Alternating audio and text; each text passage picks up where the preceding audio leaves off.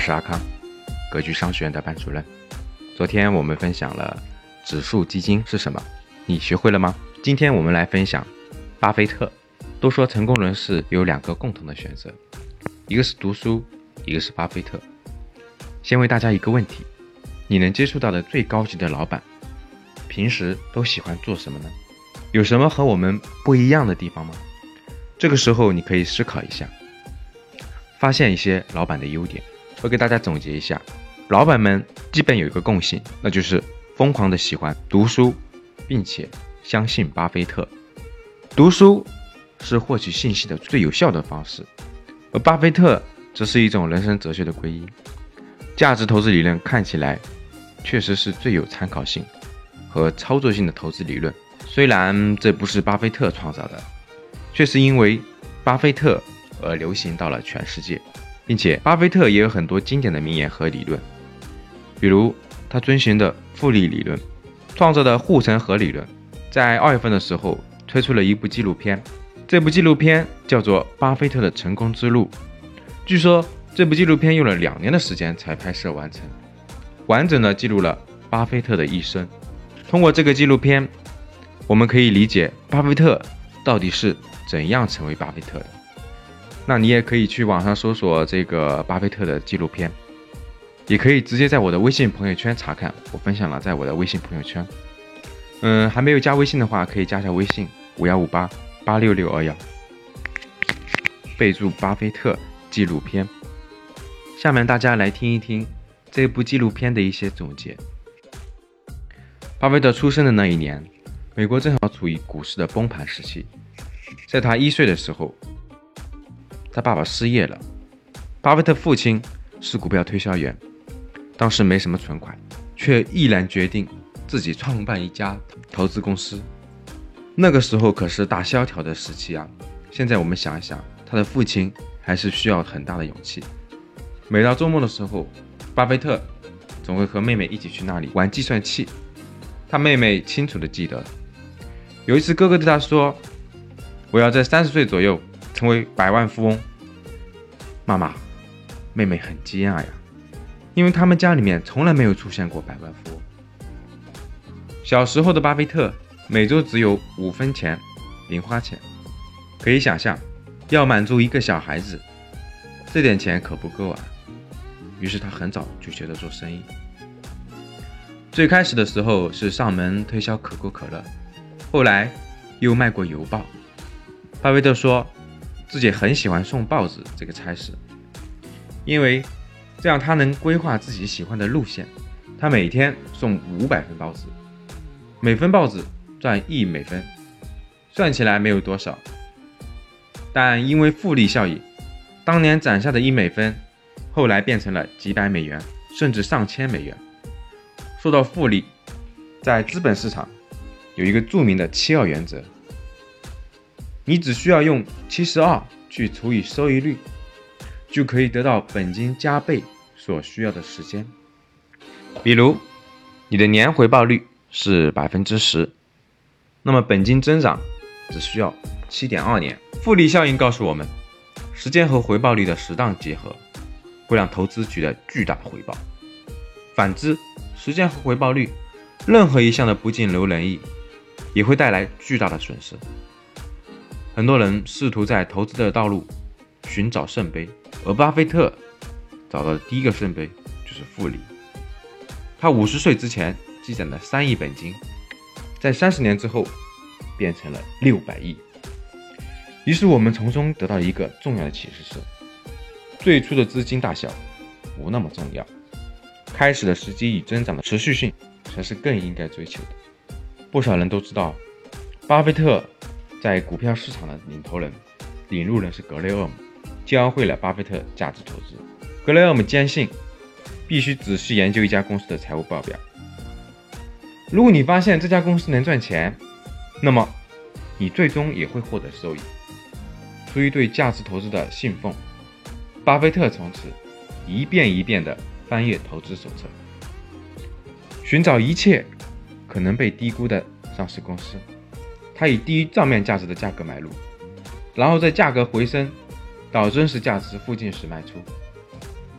你可以想象，这样的上市公司就像一个要燃尽的雪茄烟头。巴菲特要做的，就是在正确的时间买入，在那最后一口烟中受益。只是寻找价值洼地还不够，巴菲特坚持了六十多年的另外一个投资原则，就是只做能力圈之内的事情。他曾看过一本书，叫《棒球的科学》，里面有一张照片，是作者拿着球棒等待击球。作者发现，如果他只等待最佳击球位置，就有百分之四十的概率击出好球；但如果处在角落，击出好球的概率只有百分之二十多。巴菲特觉得，投资就像一个类似的去更好的游戏。巴菲特觉得，投资就是一个类似的缺更好的游戏，因为在投资中，你可以一直在场上等待，忽略其他的可能，只等待自己最擅长的击球位置。棒球上你会出局，但投资场上不会。面对无数错过的机会，别人可能会说：“混棒，笨蛋，不要管他们。”股票市场的流动性太强，所以人们投资时就会遇到太多的诱惑，以至于出手频率过高，这才是问题。这些年来，巴菲特筛选掉了很多的机会，因为他知道自己的能力范围，也从不理会圈子之外的东西。和格雷厄姆一样。对巴菲特影响很深远的是，还有一位叫查理芒格，坚持价值投资。巴菲特在快燃尽的雪茄烟头时代赚了很多钱，但他同样有一些不愉快的投资经历，因为在过去，只要股票便宜，巴菲特从不在乎公司和管理层是否糟糕。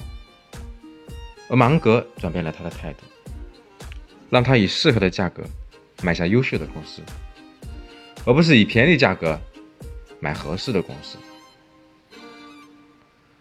什么是优秀的公司呢？九三年，巴菲特在致股东信中首次提出了护城河的概念。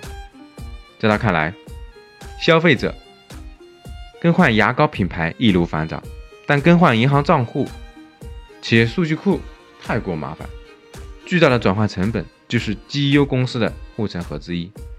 这成为他投资富国银行的理由。除了转换成本，品牌是巴菲特心目中另外一条护城河。在消费者心智中占有一席之地的可口可乐，最终也帮他赚到了十倍的利润。巴菲特一直相信，正是有了从雪茄烟头到绩优股这样的转变，伯克希尔才得以发展壮大。长期盘踞在福布斯排行榜的美国人中。除了巴菲特，还有比尔盖茨。盖茨关注计算机市场，而巴菲特专心投资。看起来两个人完全不搭边，但事实上可不是这样。早在九一年，盖茨的妈妈就叫他和巴菲特见面，但是盖茨当时特别不愿意。巴菲特只会玩股票。我和他之间不会有什么共同语言的。不过，他错了。刚一见面，这位传奇的投资人的态度和世界观就打动了盖茨。于是从那天开始，两位超级富豪之间产生了最深厚的友谊。他俩的缘分还不止于此。认识后，在一次聊天中，盖茨爸爸和他们玩了一个游戏，就他们每个人在纸上写下对自己最有帮助的一个词。盖茨和巴菲特没有任何的交流，在同时写下了“专注”。是的，专注。对于巴菲特来说，如果他对新事物感兴趣，就会大量阅读资料，会想遇见和他相关的人。盖茨也一样，因为专注，盖茨和巴菲特对自己不关心的事情一无所知，比如他们不了解烹饪和艺术。也对物理和宇宙全然不懂，但是同样因为专注，关于商业，这两位的认知超越了世界上绝大多数的人。时至今日，巴菲特的身价依然在逐步的攀升，但富人也有富人的烦恼嘛。一个亟待解决的问题是，如此巨额的财产最终去向何方呢？有一段时间，巴菲特饱受非议，因为他每年都赚很多的钱，但不像其他有钱人那样把钱捐出去。于是有很多人严厉的批评他。巴菲特从来没有回应过，并不是他不想回报社会，他只是在思考这样一个问题：怎么把这笔钱回报给社会呢？如何才能对人们最有用？他曾经的想法是：既然本金在自己手中能够发挥更大的作用，就没必要匆匆捐出。到了零六年，巴菲特出现在了比尔及梅林盖茨的基金会的晚会。这一次，他承诺把自己绝大部分的财富捐出来，用实际行动回应过去的质疑。这时候，他已经决定，这些财富，不管是用于早期教育，还是医疗事业，都足以对多数人产生有影响力的改变。当然，除了捐款本身，巴菲特的礼物更有价值的地方在于，他向美国其他富人传递了信息，拥有很多的人，很多的人可以去帮助一无所有的人。相信百年后，巴菲特仍会被历史记住，但我们不知道他会以怎样的角色被记录下来，是一位著名的投资家，还是一个慈善家？巴菲特说：“我的人生目标是成为一名教师，在我看来，人生就像一场电影，你不能浑浑噩噩的过日子，你要去找一份，即使你不需要钱。”也愿意去做的工作。生活是美好的。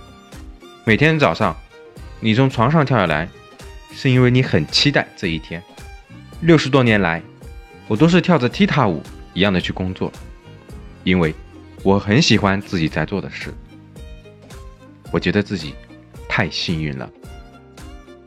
好了，以上是今天分享的《成为巴菲特》的纪录片的。如果你想要看，这部收藏级的纪录片，可以在阿康的微信朋友圈里面查看，微信号五幺五八八六六二幺。如果你想要更深入的、更系统的学习投资和理财的实战干货，把自己的资产盘活，学习如何买基金等等，怎么买房等方面的困惑，也可以与阿康沟通，我也会邀请你进入群，分享更多的资料。和其他的朋友交流，微信号五幺五八八六六二幺，备注巴菲特。今天的分享就到这里，我们下期见，拜。